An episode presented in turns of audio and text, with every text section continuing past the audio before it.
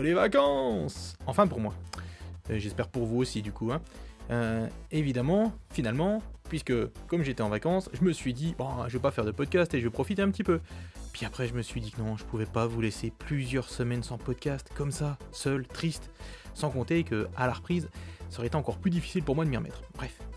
Voici donc, rien que pour vous, un podcast estival et en version allégée. Enfin, euh, je vais essayer de faire une version allégée, mais c'est pas sûr. Vous m'excuserez si je zappe volontairement ou non certaines informations, c'est pas fait exprès. Ce podcast est enregistré à la fraîche dans ma Batcave et il aura, si tout va bien, de vrais morceaux du NAS à l'intérieur, grâce à notre envoyé spécial Screech qui a été dépêché à Surgère pour, euh, bah, enregistrer des entrevues euh, avec euh, les participants du NAS. Voilà. Donc je remercie très chaleureusement Screech. D'ailleurs, on commencera cet épisode par les entrevues réalisées par Screech sur place avant d'enchaîner sur le programme habituel. En toute fin de podcast, je vous mettrai les messages plus personnels que certains m'ont adressés parce que je ne pouvais pas ne pas les inclure. Merci à eux, merci à vous. Allez, c'est parti pour deux semaines d'actualité de folie, encore et toujours, mais avant et comme promis, voici les entrevues du NAS. Euh, bonjour, euh, je suis Guillaume, euh, alias Denis Paul. Et bah, je viens souvent au NAS depuis 8-9 ans. Et aujourd'hui, je me suis installé à côté de Jacob qui a son X5000. Moi, j'ai amené mon, petit Amiga 1200. Et euh, voilà, j'avais le, moi la version classique et lui la version euh, modernisée. Et, euh, ce NAS, j'ai découvert pas mal de trucs intéressants. J'ai testé, il y a une bande de jeunes qui arrivaient, ils ont- ils m'ont fait tester l'Oculus. Donc j'ai testé la, j'ai testé la réalité virtuelle et j'ai trouvé ça vraiment incroyable. Je me suis retrouvé dans une espèce de démo Star Wars à manier le sabre laser. euh, j'ai trouvé qu'il y avait quelque chose de vraiment nouveau. C'est encore à, perfectionner et j'ai trouvé ça vraiment très intéressant. Et qu'est-ce que j'ai fait d'autre Euh, ben, On a bricolé. euh, hum, j'ai vendu un Amiga pas trop cher à Crabob qui, qui n'a pas fonctionné au début. Donc j'étais très confus. Et puis finalement, il y avait un faux contact qui a été rétabli. Et puis euh, finalement, Crabob est en train de coder comme un fou. Il m'a montré euh, ce qu'il faisait. Travaillait. euh, alors moi, j'étais très content de rencontrer Crabob. C'est la première fois qu'il vient au NAS. Et j'avais sur mon Amiga, j'avais tous les scripts qu'il avait fait karaté. Donc je lui ai montré, je lui ai dit mais je connais bien ton travail, je lui ai montré, je lui ai lancé tous les karatés en 3D et tout, il a été très fier, je l'ai pris en photo devant mon Amiga. Et, euh, et j'aime bien faire ça, c'est comme un autographe, alors il était, ravi de faire ça. Et j'ai pris en photo euh, euh, quelques personnes, notamment, alors il n'est pas venu au NAS, mais c'est El Mobo, Moby. Je l'ai pris en photo devant la démo Arte. Voilà. Et j'ai pris en photo aussi Michel Janicki qui a codé Toki, qui faisait les jeux océans. Voilà. Et avec ma grande gueule, juste 5 minutes avant, je disais à ce monsieur que je connaissais pas, euh, ouais, les jeux océans, c'est quand même euh, des jeux de commande, euh, pas terribles, ça manquait d'âme, tu vois, moi je préfère Delphine Software et tout. Et ce monsieur il disait, ah mais non, non, océan c'est pas si mal et tout.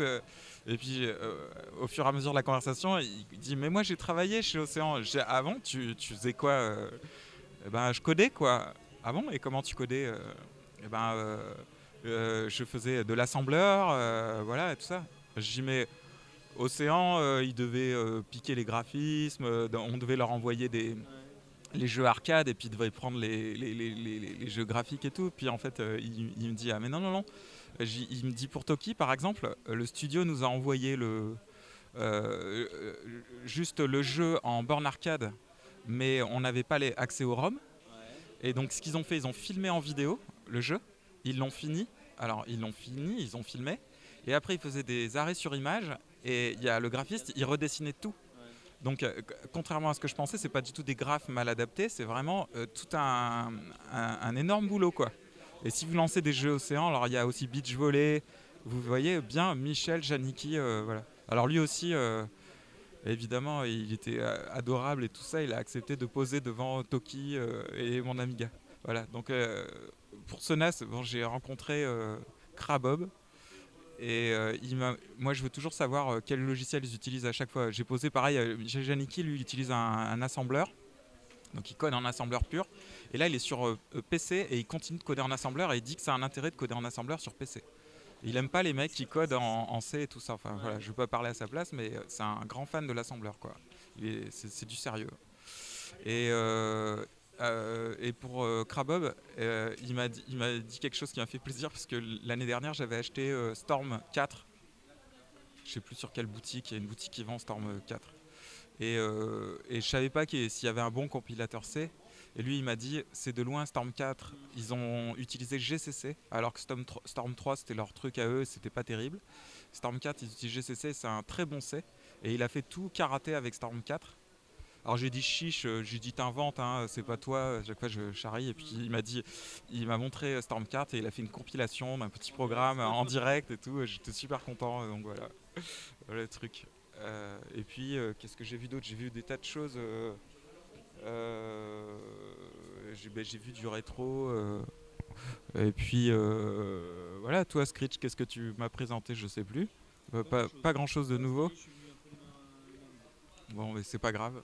Euh, je regarde autour de moi. Ah si, euh, à côté de moi, il y a euh, Mr. Highlander, Christophe. Alors, Christophe, c'est un, codeur Morphos et il a une pointe d'accent. Bonjour. euh, bonjour, moi, je code. De toute façon, au NAS, ils ont tous une pointe d'accent. Ils disent Moi, je fais de l'assembleur, euh, moi, je fais de la de l'Amigo. Euh, alors, Christophe, il fait Morphos 3.11. Il est à côté, il est, a- à côté, il rigole bien et donc euh, donc euh, donc il m'a montré son travail et lui il a fait un skin pour euh, Morphos 3.11 et alors euh, il marche pas encore sur Morphos 3.11 parce qu'il faut changer un peu le, code euh, pour que son skin s'adapte mais ça fait deux ans ou trois ans que je le vois faire ce skin avec les outils de dessin de Morphos parce qu'il veut pas changer d'ordi et il a, Bon, il dit que c'est faux. Jason, je raconte que de la merde. Et alors ensuite, euh, c'est mon interview. Attends. Et ensuite, euh, alors il a un Mac Mini, donc là j'ai charrié parce que moi j'ai acheté un Pegasus 1. Et je dis à chaque fois qu'il passait près de moi, je disais c'est autre chose qu'un mec qui a un Mac Mini, parce que moi c'est un vrai truc Amiga, quoi. Toi t'as un Apple recarrossé. Il me dit c'est pas vrai, comme. Voilà. Donc il m'a montré, mais quand même il est pas rancunier parce qu'il m'a installé Morphos 3.11 sur mon Pegasus parce que moi j'étais incapable, hein. je suis parti de l'ISO, alors il l'a installé, il a dit très bien, il a rebooté mon Pegasus et puis évidemment il a pas démarré quoi. J'ai dit voilà bravo, bravo la Moss Team. et donc euh, donc euh, Mr Highlander il s'est installé, il a tapé des lignes, il m'a dit ouais je vais peut-être pas y arriver, et puis euh, il a tapé, je voyais qu'il tapait des lignes de code euh, comme dans Matrix à fond les ballons quoi. Et puis euh, à la fin, ça boot. Et donc maintenant, j'ai Morphos 3.11. Et j'ai dit, moi, il y a un seul truc qui me plaît dans Morphos 3.11, c'est l'émulateur CPC, le meilleur émulateur. Voilà. Et ben, il n'y a pas de chance, il marche pas. Et il faut un G4 minimum, et moi j'ai un G3. Pauvre de moi. Et alors, j'ai dit, mais il y a autre chose qui me plaît, c'est je vais faire tourner OS 4, quoi. Et ben, OS 4 ou un Pegasus 2, quoi. Donc, je suis très content d'avoir cette machine. Donc voilà, voilà mon expérience du NAS. J'ai bien rigolé, euh, voilà. Et, euh, donc, euh, mon cher Batman, voilà pour ton, ton podcast. Voilà, tu couperas au montage toutes les saletés que j'ai dit sur tout le monde. Mais voilà, c'était super. Et viens nous voir au NAS. Je sais, je t'ai vu une fois, mais t'es venu il y a 10 ans, donc euh, faudrait que tu reviennes, même si c'est loin. Voilà. Salut. Merci. Parfait. Je vais surprendre euh, Crabob en train de faire une explication. Euh, comment euh, créer un cœur en 3D sur un Amiga. Le, le centre du cube, c'est 0, 0. 0. Voilà. Et donc euh, le centre du cube, c'est 0, 0, 0. Et donc les, les coordonnées des points du cube, ça peut être par exemple euh, 1, 1, 1 et moins 1, moins 1, moins 1. Tu vois? Puis alors là, il faut s'amuser, voilà. C'est, euh, là, c'est 1, euh, peut-être moins 1, moins 1. Tu vois? Alors ça dépend. Bon, enfin, t'as compris. Ouais, je, je l'ai fait mal, mais voilà. Voilà. Et alors, le truc qui est important de comprendre, c'est que tu as des coordonnées du cube en entrée dans son espace, dans son repère, Et en sortie, on- on aurait euh, les points du cube sur l'écran. Tu vois? Donc euh, tout ce qu'on veut, c'est faire tourner un cube à l'écran. Voilà. D'accord, c'est transformer de la 3D en 2D. Alors, euh, c'est d'abord transformer de la 3D vers de la 3D dans l'espace de la caméra. Et ça, c'est euh, une première transformation géométrique où tu prends ton objet, et tu le mets dans un autre espace et tu lui donnes une rotation dans cet autre espace. Et tu peux avoir une translation, une rotation, et même tu peux avoir un changement d'échelle si tu veux. Voilà. Et, euh,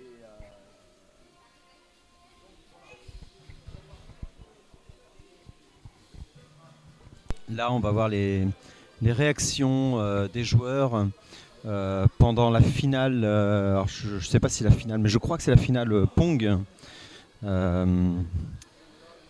Donc là, je vais me rapprocher d'eux et on va juste entendre les sons.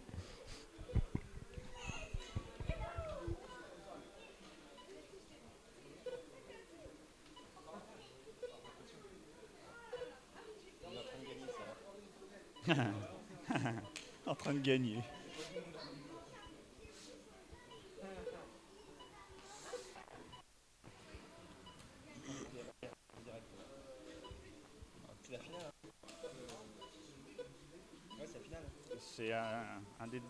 De finale. Oh, bah c'est tout. Je reviendrai après pour la finale alors.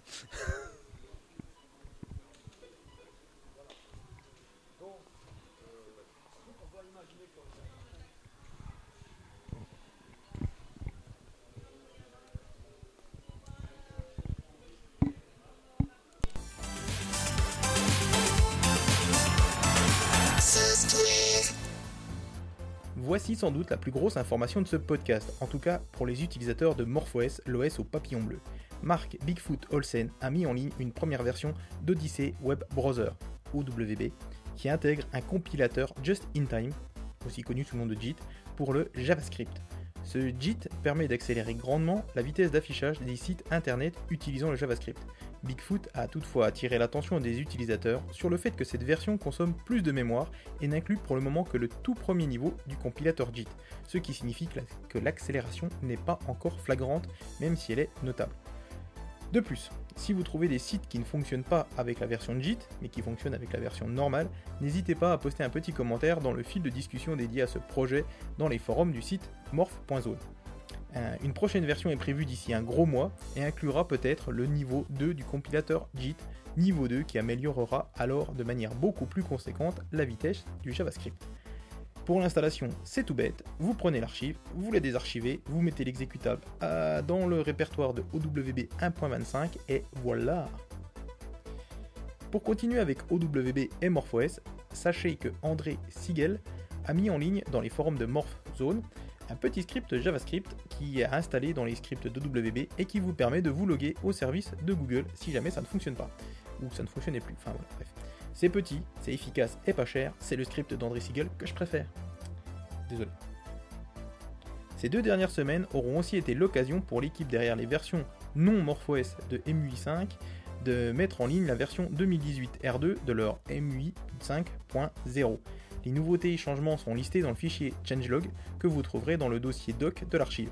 Pas mal de petites modifications ajouts que je, ne vais pas lister, mais ce qui est intéressant à noter, c'est que toutes ces modifications sont dues à Thor Bockelman, qui porte donc à bout de bras et tout seul hein, ce projet. Bravo donc à lui. On continue encore du côté rouge avec la mise à jour prochaine de l'Ami Store qui, outre un changement de serveur et des corrections de bugs, offrira la possibilité à ses utilisateurs de recevoir un mail pour finaliser et payer leur commande.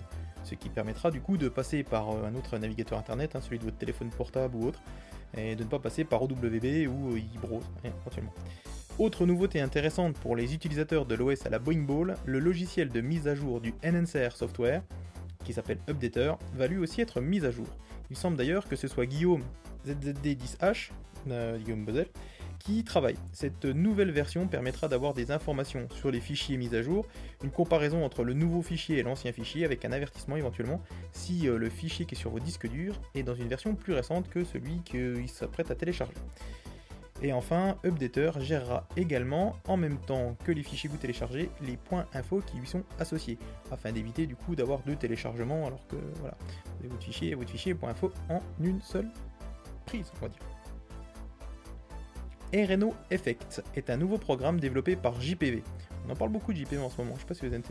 Il est disponible pour MorphOS et pour Amiga OS 4. Papiosaur a fait une jolie petite news sur le site Warmup et Highlander a bien complété celle-ci par ses commentaires avisés. Voici donc ce qu'ils en disent. Alors euh, là c'est Papiosaur qui parle, hein. il s'agit cette fois d'un programme de traitement d'image facile à utiliser et mettant l'accent sur de nombreuses options de conversion et d'effets basées sur le canal alpha. Highlander quant à lui a apporté les précisions suivantes.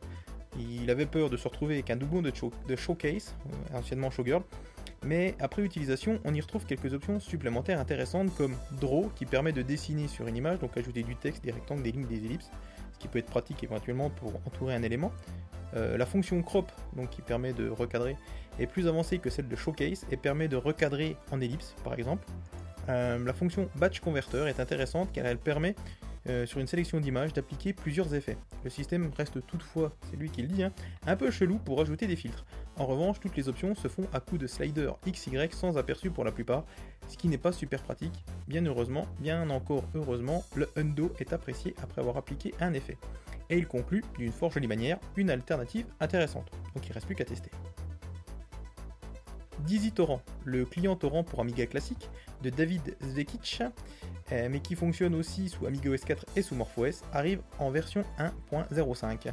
Cette mouture apporte une gestion totale du client par le port AREX, ainsi qu'une documentation en revue et désormais au format Amiga Guide. Donc tous à vos torrents, bande de petits piratins. Euh, non, c'est pas ça que je voulais dire. Je voulais dire euh, tous à vos partages familiaux, bien évidemment.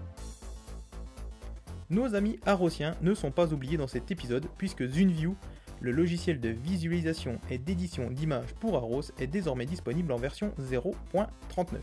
Depuis avril dernier, il pouvait sauver les images au format ILBM, et bien avec cette version 0.39, il gère désormais les masques de ses fichiers, ce qui permet par exemple de transformer le canal alpha d'un fichier PNG en masque ILBM. Et comme ZuneView, voici que ZunePaint, le logiciel de dessin pour Aros, a lui aussi pris du galon et passe en version 0.13. Cette version lui permet de sauvegarder les images au format ILBM. Et oui, hein, parce que je pense que c'est développé par la même personne et du coup, euh, les améliorations de l'un profitent à l'autre. Et c'est tout pour la rubrique logiciel, mais c'est déjà pas mal.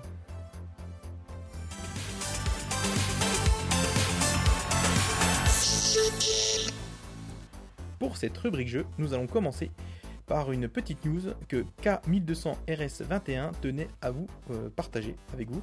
Euh, donc il s'agit d'une nouvelle version de la refonte du jeu qui a donné la nausée à Nint- à Nintendo et qui a bien fait marrer tous les autres.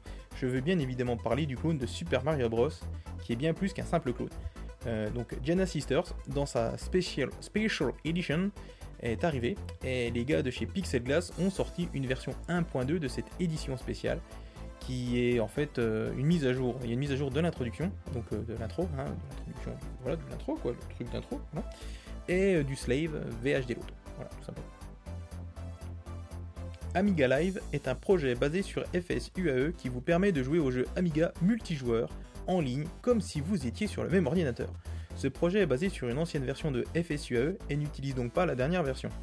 Euh, des packages pour pactages pour Windows, Mac OS X et Linux sont disponibles sur le site dédié. Euh, noter qu'Amiga Live propose une interface de chat afin de chambrer vos amis pendant que vous les mettez minables à Super Skidmarks par exemple. C'est une super initiative pour les émulationnistes. Oui, j'adore inventer des mots. Donc voici un beau barbarisme, les émulationnistes. Et ça me fait penser que j'aurais peut-être pu mettre ce petit Amiga Live dans la partie émulation, mais ce n'est pas grave. ChenQ sur Twitter a fait suivre la sortie du jeu Hibernated 1 sur Amiga. Il avait d'ailleurs commencé à chambrer euh, le développeur de Hibernated 1 en lui disant qu'il était toujours pas sorti sur Amiga, mais que c'est pas grave, il le faisait fonctionner sur son Amiga classique via sa passerelle, euh, sa carte passerelle pour euh, 68 000, pas 68 000, pour euh, x86, et qu'il le faisait tourner sous, son PEG euh, ou, sa machine MorphOS grâce à l'émulateur ACE. Voilà, et donc du coup, ben, je pense que le développeur euh, s'est senti piquer un petit peu et l'a sorti sur Amiga. Voilà, euh, ce jeu d'aventure est donc uniquement textuel et n'était jusqu'alors disponible que pour euh, C64, C128, ZX Spectrum, Amstrad et MS-DOS. Ce jeu fonctionne avec des combinaisons de mots logiques, comme, euh, enfin des combinaisons de deux mots hein, logiques, Par exemple, bon, je vous le lis en français, mais le jeu, je joue en anglais. hein. Manger, pomme, examiner, tableau, etc. Avec un énorme atout, puisque le jeu peut comprendre différentes expressions pour la même signification. Par exemple, on peut avoir examiner cadavre, qui est compris de la même manière que vérifier corps ou inspecter mort. Tout ça, c'est la même chose pour lui. Ce qui permet du coup de, de, plus facile pour jouer. Le jeu est disponible en Pay What You Want, en Pay ce que tu veux. hein. Une jolie initiative que je vous invite à tester. Wonder Girl in Monster Place est un projet de jeu non encore finalisé et il en est même loin puisque Camille, une des personnes participant à ce projet, a perdu l'ensemble des données du jeu quand on lui a volé son matos lors d'un rassemblement. Voilà, c'est quand même une triste histoire.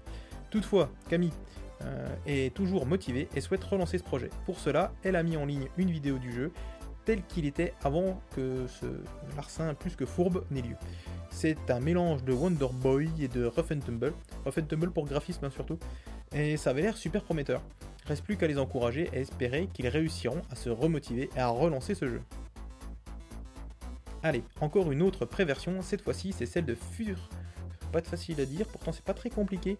Furtum Sacrum Dark Time, un jeu conçu par Jojo 073, pour les graphes notamment. Et je ne vous avais pas encore parlé de ce jeu, honte à moi, alors qu'Aladin avait fait une news sur Amiga France dédiée à ce potentiel futur jeu. Une nouvelle vidéo est d'ailleurs mise en ligne sur le compte de Jojo073 et elle montre le jeu tournant sur un vrai Amiga 1230 et non plus sous émulation ce qui était le cas avant. A noter qu'une fois encore, le développement du jeu est dans l'attente d'un développeur programmeur pour, euh, bah, pour finaliser le jeu qui serait à peu près fini à 50% pour l'instant.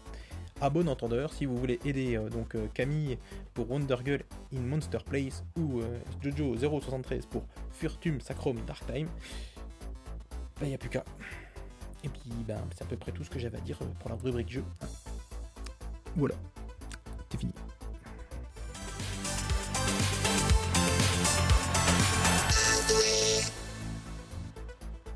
Pour la rubrique matériel, on va commencer avec la petite carte ou hack ou correctif que l'on doit à Rastport.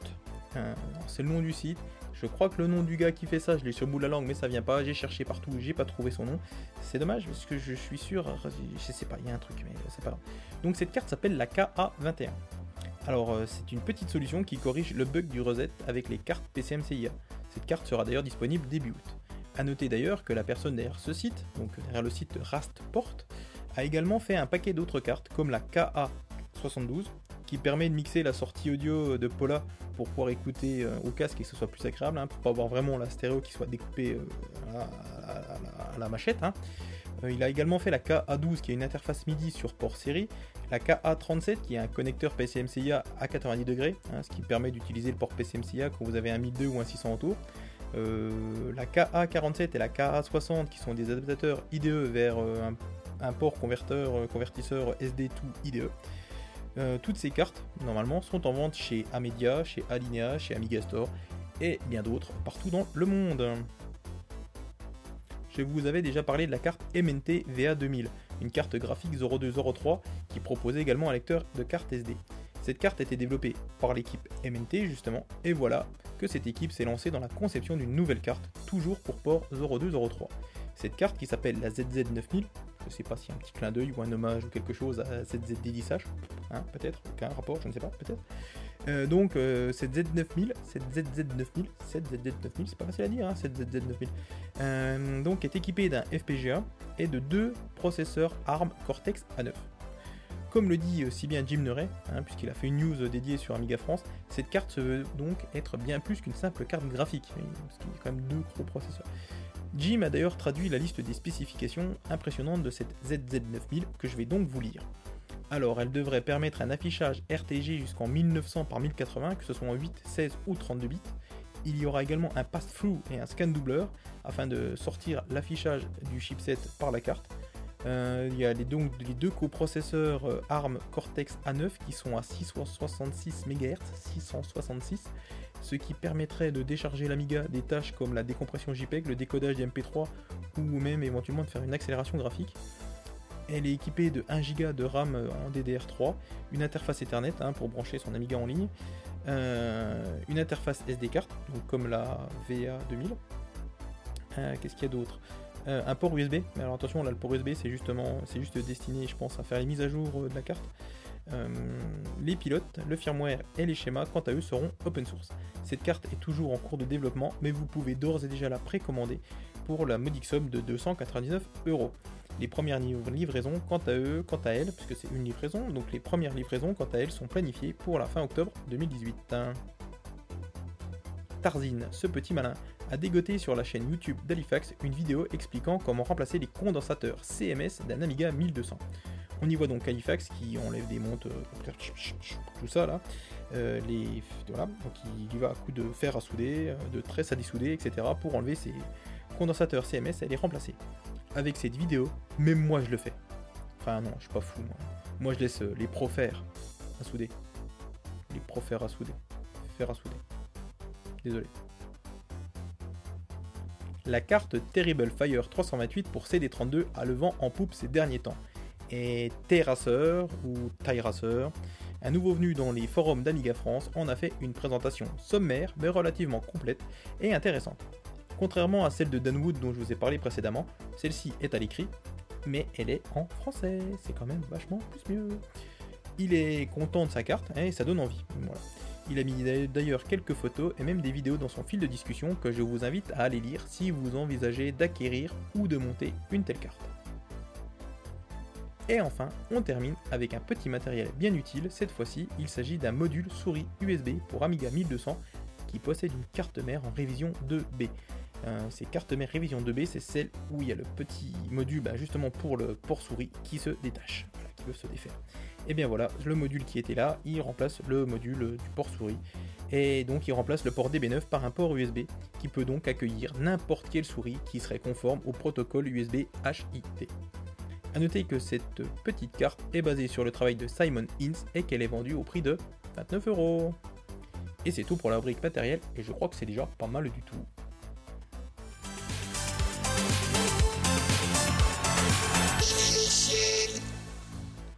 Pour la rubrique émulation, on va commencer avec une news que Zarnal a pondue sur Amiga France et qui est dédiée à la version 4.0.1 de WinUAE, l'émulateur que je ne présente plus. Comme il l'indique, il s'agit principalement d'une release technique qui corrige les inévitables défauts de jeunesse de son aîné et qui apporte quelques nouveautés comme par exemple la possibilité d'insérer une image noire pour la V5 en 100 ou en 120 Hz. Merci Tony et merci Zarnal. D'ailleurs, la VF de cette version 4.0.1 est disponible sur le site tradu-france, comme d'habitude. Luigi Burdo a mis en ligne une vidéo de 5 minutes montrant le lancement et l'utilisation, assez rapide du fait des 5 minutes, de MorphOS sous QEMU. Perso, je trouve que ça tourne relativement correctement pour dire que c'est tout de même une des premières versions utilisables donc de MorphOS sous QEMU. Euh, après, le gros souci pour le moment reste quand même l'absence de la gestion du réseau, ce qui oblige l'utilisateur bidouilleur à passer par le système hôte pour récupérer ce qu'il souhaite pour ensuite le balancer dans l'image de MorphOS. Mais bref, je suppose que ça va venir un jour. J'avoue que je ne sais jamais trop où mettre AmiKit. En émulation, en logiciel, voilà, c'est un peu comme le cas de tout à l'heure, mais voilà, bref. Allez, je le mets dans l'émulation cette fois-ci. Et c'est juste d'ailleurs pour vous indiquer qu'une vidéo de The AmiKit, c'est le nom utilisateur sur YouTube, euh, a été mise en ligne et qu'elle dure un peu moins d'une minute. Et donc cette vidéo présente le Dark Mode dont je vous ai parlé dans le dernier podcast. Euh, rien d'extraordinaire, hein, mais c'est intéressant à voir, surtout si vous hésitez à franchir le pas et à passer du côté obscur de la force. Désolé.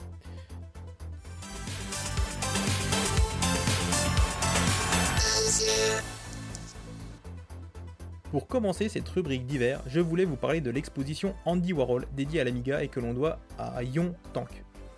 Alors, le truc, c'est qu'au lieu d'utiliser de véritables Amiga 1000 donc pour afficher les œuvres d'Andy Warhol euh, qu'il avait fabriqué, enfin qu'il avait créé sur Amiga, ils ont décidé de recréer des Amiga 1000 en utilisant par exemple euh, un vidéoprojecteur intégré dans un écran pour refaire un écran ou même un écran LCD. En fait, apparemment, si j'ai bien compris, il y a deux modèles de pseudo Amiga 1000. Euh, voilà, ils ont intégré apparemment dans le boîtier, euh, je pense que ça doit être un PC ou un Raspberry Pi, enfin je sais pas, un truc comme ça. Et du coup, ils ont aussi recréé un simili Graphicraft afin que les visiteurs euh, puissent se prendre pour le maître. Donc, même si je ne suis pas fan de la méthode utilisée, hein, j'aurais préféré qu'ils utilisent de vrais Amiga 1000, il faut savoir que cette exposition devrait voyager. Et c'est d'ailleurs à cause de cela qu'ils n'ont pas souhaité utiliser le matos d'origine, puisque si en cas de transport et de soucis, si vous voyez, c'est quand même pas simple à récupérer, à réparer, à retrouver des pièces, enfin tout ça. Donc voilà pourquoi ils ont fait ça. Bref, je vous avoue hein, ce que je dis, je suis pas fan, mais c'est quand même super bien fait. Donc je vous invite à aller voir les quelques photos qui agrémentent le texte explicatif de Yontank. Les photos sont vraiment très jolies. Et puis d'ailleurs, enfin même tout, le, principe, tout le système est quand même bien pensé. Après voilà, j'aurais préféré qu'ils utilisent Amigami. DAF a mis à jour son guide d'installation de MorphOS 3.10 avec la sortie de MorphOS 3.11.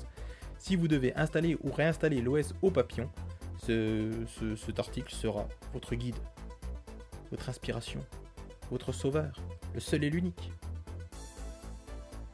Et comme il ne se passe pas une semaine sans que DAF poste de nouveaux articles intéressants sur Obligement, ce podcast se doit de vous indiquer qu'un article sur l'Amiga 3400 a été mis en ligne sur Obligement. Il s'agit en fait de l'Amiga 4000 de pré-production. Cet article, écrit par Stéphane Egger et qui a été traduit par DAF, revient sur les origines de cette machine, sa fiche technique et est également agrémenté de moult et moult photos fort intéressantes, comme d'habitude. Je ne vous avais pas parlé sciemment du premier tutoriel du site Stage of Code, car j'attendais que le second paraisse. Et oui, c'était un tutoriel en deux parties. Et voilà, qui est chose faite. Grâce à ces deux tutoriels, vous saurez comment faire pour afficher des sprites et des bobs, rien que ça. Alors, ça pisse du code en assembleur à même le bitter, mais ça peut vous intéresser, même si comme moi, vous ne bitez rien à l'assembleur et au code. C'est- comme ça. En cette période de fin de Coupe du Monde de football, oui oui, je vous avoue, je ne comptais pas en parler, mais bon, Tarzine a vu passer ça sur Aminet et il l'a fait suivre sur Twitter, alors du coup, ben, j'en parle de cette Coupe du Monde où Oh, on est les champions Désolé. Bref, euh, reprenons notre sérieux.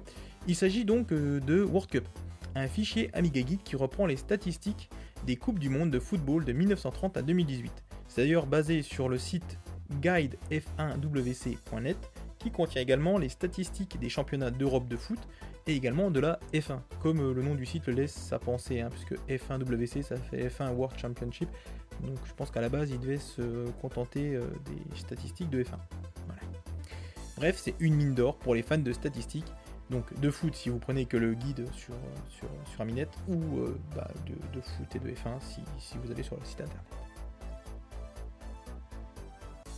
J'ai reçu une petite, enfin, elle est assez conséquente, lettre d'information de Jay, l'homme derrière le nouveau magazine dédié à la CD32 et qui devrait débouler dans les boîtes aux lettres de ceux qui l'ont précommandé, Euh, mais il arrivera un tout petit peu plus tard que prévu. En effet, le CD32 Scene Magazine, euh, voilà, euh, devrait arriver un peu plus tard, parce que suite à l'engouement suscité par la sortie, euh, Jay a décidé d'ajouter une finition brillante à la couverture, ce qui n'était d'ailleurs pas prévu au départ, et en plus les CD quant à eux devraient être pressés et non plus gravés. C'est d'ailleurs cette dernière modification qui va ajouter quelques jours supplémentaires donc, pour que les magazines soient envoyés. Finalement, l'envoi qui était prévu début août, vraiment tout début août, hein, il pensait vraiment fin juillet, début août, sera décalé d'une à deux semaines. Mais je tenais à vous le dire si jamais vous avez précommandé et que vous n'avez pas vu passer la newsletter.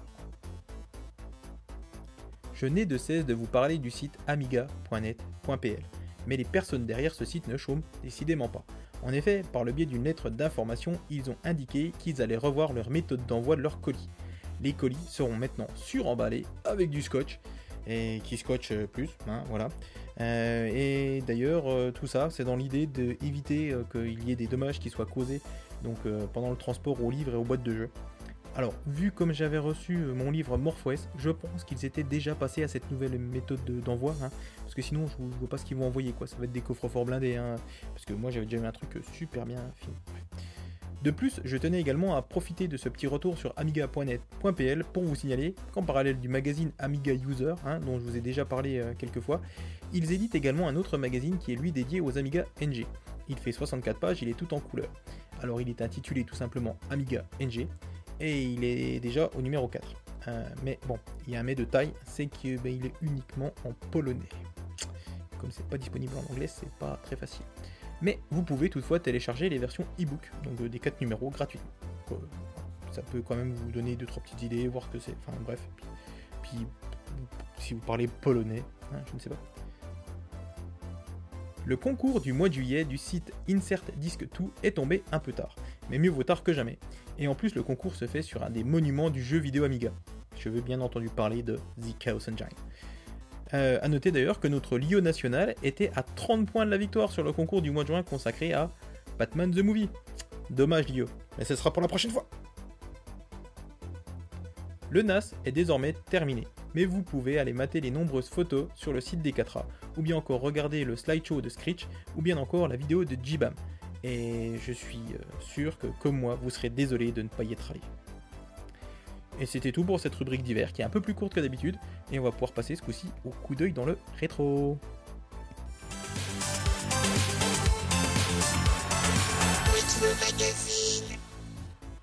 Cette fois-ci, je vais me faire le plaisir de vous lire les tests du jeu May Willow, et ce pour deux raisons. Tout d'abord pour faire écho à la campagne de financement participatif pour la re- recréation de ce jeu dont je vous avais parlé dans le podcast 59, souvenez-vous. Le financement n'a malheureusement pas pu se faire via la plateforme Ouloulé, mais la campagne, c'est puisque la campagne s'est terminée avec seulement 10% euh, sur les 50 000 euros nécessaires. Euh, mais ceci n'est que la première raison. La seconde étant que Muriel Tramis, la créatrice conceptrice derrière May Willow, entre autres, on pourra également citer sa participation à Goblins et Manuel Adibou, a été nommée le 14 juillet dernier chevalier de la Légion d'honneur. Et ce qui est une première d'ailleurs pour une femme dans ce domaine. Donc du coup, ben, je reprends les articles, enfin les tests de Amiga News numéro 4 et de Commodore Revue numéro 3 qui ont chacun fait un test de ce jeu. Je me devais de les partager avec vous puisque je trouvais que c'était assez, assez, comment dire, euh, propice d'époque, enfin, voilà, que ça tombait bien quoi. Donc là, c'est pour, euh, c'est donc le, test qui est paru dans Amiga News euh, 4. Alors c'est assez court, hein, euh, mais je vais quand même vous le lire. Comme déjà annoncé le mois dernier, Cocktail Vision vient d'adapter May Willow, un jeu d'aventure à la limite du fantastique se déroulant en Martinique. La réalisation du logiciel laisse à désirer. En effet, l'animation, pour les rares fois où il y en a, est peu soignée et saccadée, c'est-à-dire du même niveau que leurs deux précédentes productions. Les graphismes sont à peine passables et je ne comprends pas comment certains journaux, que cependant j'estime, ont pu trouver des graphismes assez beaux. Comme chez la plupart des softs français, les sons sont digitalisés et donc de ce fait assez rares. De toute façon, le point fort et l'attrait de ce logiciel ne se trouve pas à ce niveau, mais du côté de l'histoire et de l'ambiance. Tous deux excellents. Je ne reviendrai pas sur la qualité de l'emballage, rarement égalé, mais je voudrais plutôt m'attarder sur l'histoire. Si certains d'entre vous réussissent quelquefois l'exploit de quitter leur chère machine pour mettre les pieds dans une salle obscure, ils auront peut-être vu un excellent film fantastique, L'emprise des ténèbres. Ne croyez pas qu'il est inutile de parler cinéma, car je pense que la vision de ce film est inévitable pour se plonger dans l'ambiance de May. Au début du siècle, un parapsychologue vous est appelé. euh, attendez, au début du siècle, un parapsychologue, vous, ah oui, est appelé en Martinique par un couple, les Détouches, pour les aider à faire face à des phénomènes surnaturels et notamment à les débarrasser d'un zombie, celui des légendes exotiques, pas le mort-vivant des séries B américaines, qui est un ancêtre de la famille. À vous de déjouer les pièges, d'étaler votre connaissance des lieux dans un questionnaire difficile et de comprendre enfin pourquoi l'esprit d'un vieillard mort depuis des années refuse de rester dans sa tombe. Ça fout la trouille. Super histoire, mais réalisation honnête. C'est dommage, on est passé à côté de quelque chose de grand. Donc là, c'était donc le test donc euh, d'Amiga News. Et Amiga, euh, donc Amiga pas du tout, c'est Commodore Revue, dans son numéro 3 disait Le printemps étant encore un peu frisquet, que diriez-vous d'un petit voyage aux Antilles? Mais Willow vous entraîne en Martinique en 1902. Un terrible secret est enfoui au cœur de la montagne ainsi que dans la mémoire d'une société antillaise souffrant encore des séquelles de l'esclavage aboli trop récemment. Vous êtes un parapsychologue connu pour sa capacité à débrouiller les affaires les plus mystérieuses. L'aventure commence en métropole le jour où vous recevez une bien curieuse lettre provenant de la Martinique. Depuis que nous résidons, ma famille et moi, dans notre demeure familiale, nous devons affronter des choses bien éprouvantes. Bruits d'outre-tombe, pleurs, gémissements, sépulcuraux, coups sourds émanant des profondeurs des murs. Bref, une sorte de zombie assurément malheureux trouble nos nuits et nous persécute durant les heures calmes de l'après-midi. Je vous saurai gré de bien vouloir vous rendre parmi nous et tenter d'élucider le mystère de ce zombie afin de nous révéler son origine, ses désirs et les interventions à envisager pour que notre vieille maison de campagne, pas du tout, de famille, retrouve son calme d'antan. Michel Hubert Détouche. Ce n'est pas vous qui allez vous laisser effrayer par une histoire de zombie. Aussitôt, vous bouclez vos valises et en route pour la Martinique. Vous débar- débarquez à Saint-Pierre le 7 mai 1902 alors que la terre gronde. Cette ville sera malheureusement ensevelie dès le lendemain sous les cendres de l'éruption de la montagne Pelée. La Martinique étant un pays magique, vos pouvoirs paranormaux sont décuplés et vous décidez alors de vous transformer en colibri, ce qui vous permet de circuler plus rapidement et sans attirer l'attention. Vous pouvez vous mouvoir à travers les magnifiques paysages de l'île et poser des questions aux divers personnages rencontrés. L'écran se divise en quatre parties. Une partie centrale où s'affiche le décor dans, dans lequel vous évoluez. À sa gauche, une carte des lieux vous permettant d'accéder à divers endroits. À droite, vous pouvez voir en permanence les objets en votre possession, tandis qu'en haut de l'écran s'affichent les textes et paroles des protagonistes. Toutes les fonctions sont accessibles à la souris. Avant votre départ, n'hésitez pas à vous documenter sur la Martinique, son histoire, sa culture, sa faune, sa flore. En effet, lors de votre enquête, il vous sera parfois indispensable de répondre à des questions concernant ce pays magnifique. Attention, si vous échouez dans votre enquête, vous serez transformé en sous-gougnon. Le logiciel est accompagné d'une nouvelle de Patrick Chamoiseau, auteur antillais qui vous aide à vous imprégner de l'atmosphère créole et vous fait ainsi entrer de plein pied dans l'univers de le package, dans le package, en plus de la nouvelle, vous trouverez également une cassette du groupe antillais Malavoie et une recette de cuisine antillaise, le calalou. Outre l'originalité de son thème et ses qualités graphiques, Mewilo possède un plus en un plus possède un plus, une dimension éducative et culturelle qui, à travers un certain regard projeté sur la Martinique, vous permet d'apprendre beaucoup de choses concernant l'identité historique, culturelle, la faune et la flore de cette île. Une particularité qu'il serait intéressant de voir se développer dans de futurs jeux d'aventure. Donc c'était édité par Cocktail Vision et vendu au prix de 245 francs. Voilà, donc je trouvais ça intéressant de vous lire euh, donc du coup ces deux critiques qui à la fois s'éloignent et se rejoignent sur le fait que bah, c'était quand même un bon jeu, euh, en sachant qu'Amiga News était quand même assez sévère au niveau des graphismes et des animations. Et puis bah, c'est à peu près tout pour euh, ce coup d'œil dans le rétro. Et on va euh, se quitter là-dessus, hein. arriver à la conclusion. Je sais d'ailleurs que je me répète à chaque fin de podcast, mais bon, bah, je me dois quand même de les remercier tout le temps, encore et encore. C'est normal, hein, c'est merci Gibbs, merci Tarzine, et puis encore merci aux Leechers et aux Pépaleurs. Hein, c'est grâce à vous que là j'enregistre avec la petite bonnette, le petit pied, et puis donc avec le Tascam qui est voilà. Euh, Qu'est-ce que je voulais vous dire d'autre? Ben voilà, je pense que là, au niveau sonore, euh, on est quand même pas mal du tout. hein. Vous êtes pas mal à avoir souligné le, bon, on va dire, qualitatif en termes auditifs. Hein. Je sais pas si c'est correct ce que je dis. Donc j'espère que là, avec la bonnette et le pied, ça sera encore un tout petit peu mieux. hein. Je pense pas qu'on va aller beaucoup plus haut. Mais voilà. Donc maintenant, il me reste plus qu'à travailler le fond, hein, puisque la forme est là, hein, je pense. Euh, je tenais à remercier encore euh, K1200RS21 pour ses partages sur Facebook et les infos qu'il me fait remonter. Merci à B-Word, à Papiosor et à Fabrice, euh, les grands motiens, les motiens ou grand cœur, les grands motiens aussi, ça marche. Merci à Jig, Ernou, Ernuldos, hein, c'est le même, Scanix, Serge, Highlander, sans oublier éventuellement, enfin pas éventuellement, sans oublier évidemment Jim Neray et Terrasseur ou Tyrasseur, hein, tu me diras. Merci à vous.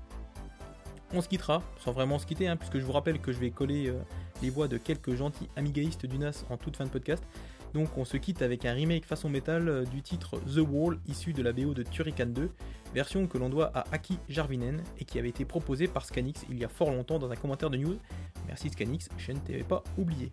D'ailleurs, n'hésitez pas à me laisser des petits commentaires hein, là où vous voulez, hein, ça fait toujours plaisir. Enfin, pour la jaquette de cet épisode, j'ai à nouveau pioché dans les créations de Jojo 073. On en a parlé quelques, déjà quelques fois avant dans le podcast. Cette fois-ci, c'est une jolie chouette, hein, je sais pas, je sais pas s'il y avait des aigrettes. Donc une jolie chouette hein, qui est toute serre dehors pour attraper une Boeing Ball. C'est toujours fait à l'ancienne et au pixel sous des paints, alors bravo à, bravo à lui et surtout merci à lui. Allez, plein de bisous à tous et n'oubliez pas que l'Amiga soit avec vous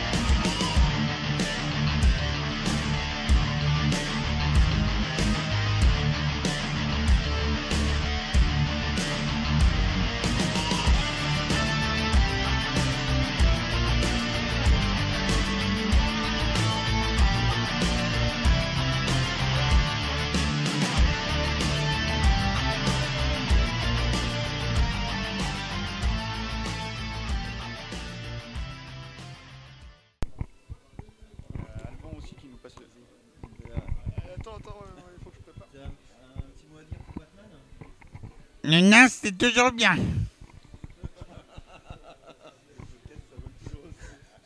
Oh, c'était Jibam. Ah, Faire un petit mot euh, pour euh, Batman. Son podcast Ouais. Batman, euh, félicitations pour ton podcast. C'est super sympa, la nouvelle formule avec les jingles de Gibbs, c'est ça? Super. Sache que plein d'Anigaist l'écoutent et euh, c'est du super boulot, donc euh, félicitations et bonne continuation. Stylander. Oui, bah écoute, euh, bonjour Batman, euh, merci pour euh, tout ce que tu fais, notamment ton petit... c'est un podcast, hein, je crois, qu'on, pour le podcast, donc et bah, continue comme ça, c'est super. Nouveau micro, le son est nickel, et ben on pense bien à toi. C'est pas 4A, oui, excuse-moi. c'est vrai, il n'y a pas la vidéo, là, c'est un peu con, hein, mais... je te dis un grand bonjour, j'espère que tu passeras nous voir l'année prochaine. hein. Bah écoute, porte-toi bien, à bientôt, ciao Euh, bonjour Batman, c'est Pops. Euh, J'ai un message important à te transmettre. Je travaille sur un gros projet top secret.